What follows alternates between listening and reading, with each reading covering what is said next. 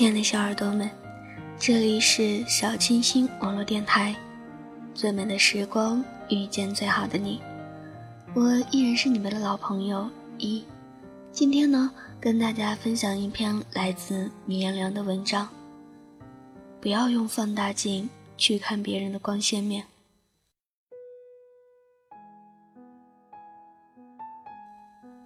有一段时间，朋友只要白天打电话给我。问我在干嘛，无论是早上九点还是下午三点，我几乎都在睡觉。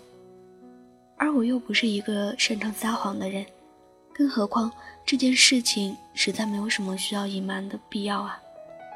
哇，真羡慕你，你可真悠闲，得到的总是这样的回复。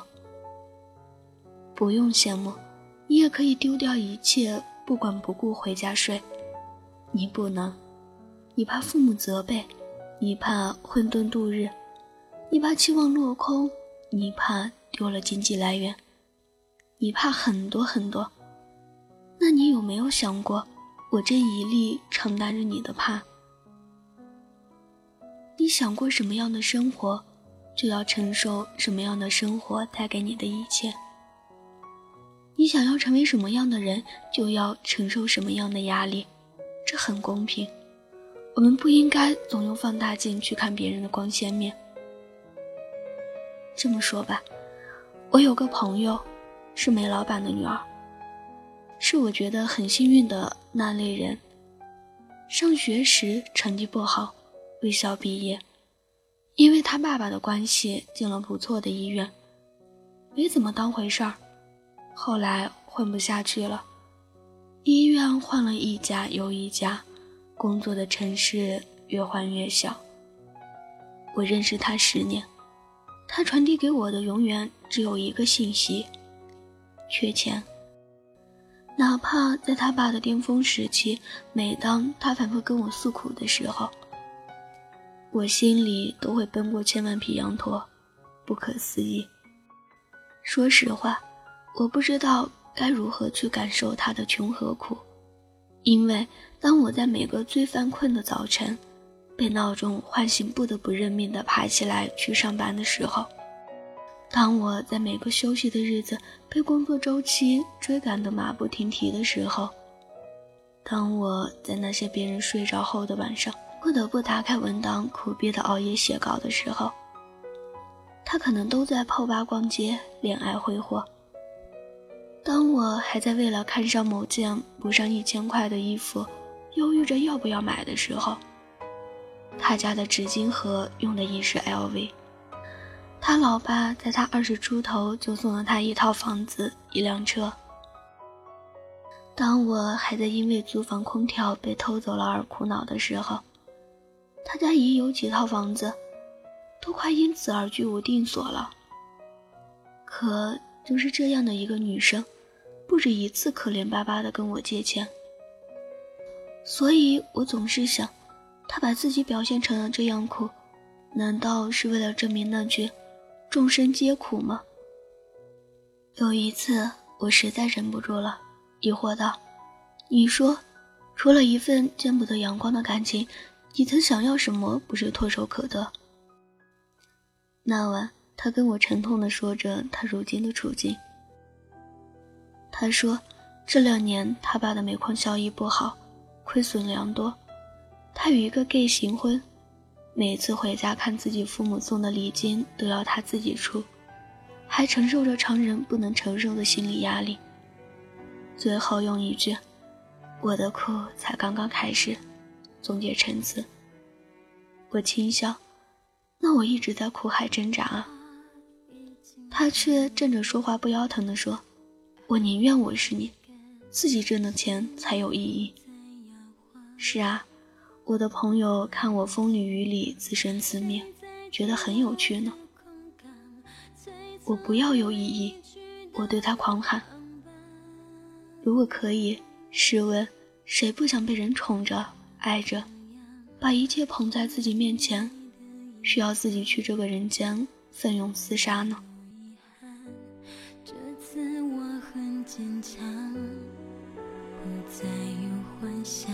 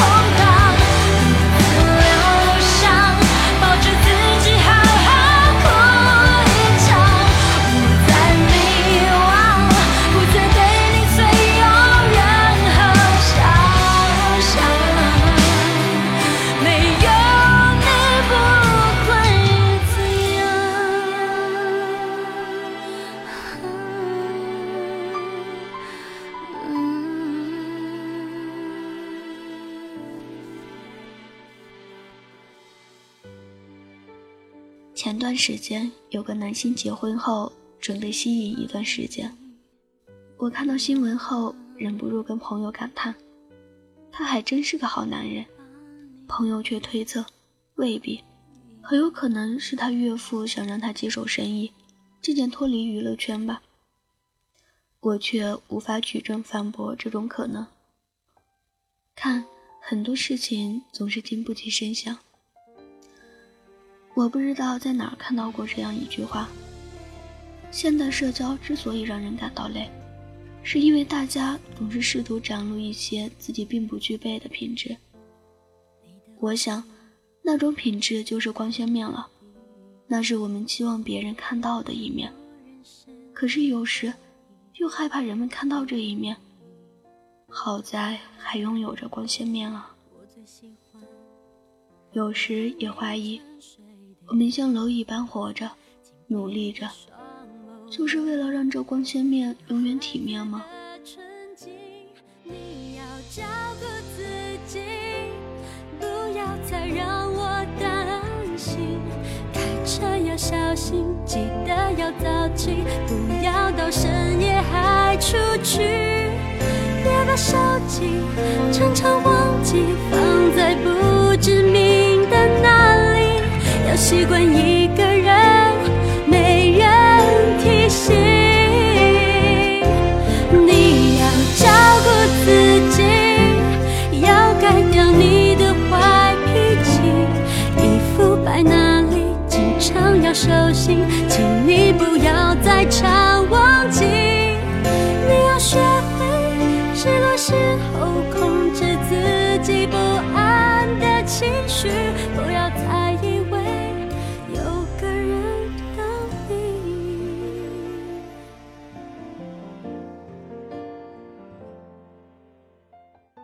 在节目最后，我想说，耳朵们，千万不要轻易去羡慕别人所拥有的，而自己没有的，更不要去抱怨任何人或事物。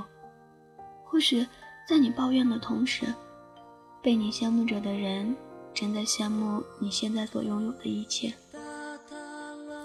好了，这里是小清新网络电台，最美的时光遇见最好的你，我是一，我一直都在，你呢？企鹅的大家族穿着西服，还有一种两足动物，为什么只走路不会爬树？你被关在铁皮房屋，看不见星光，请闻着泥土。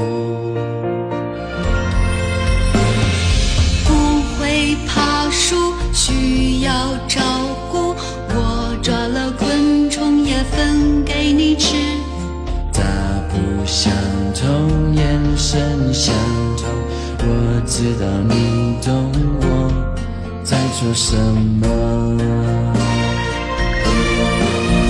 你有没有能听到我两只脚丫的朋友？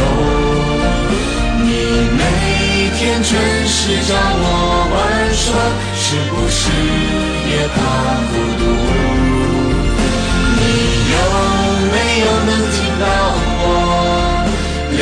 脚丫的朋友？是不是妈妈也不见了？你别哭，我把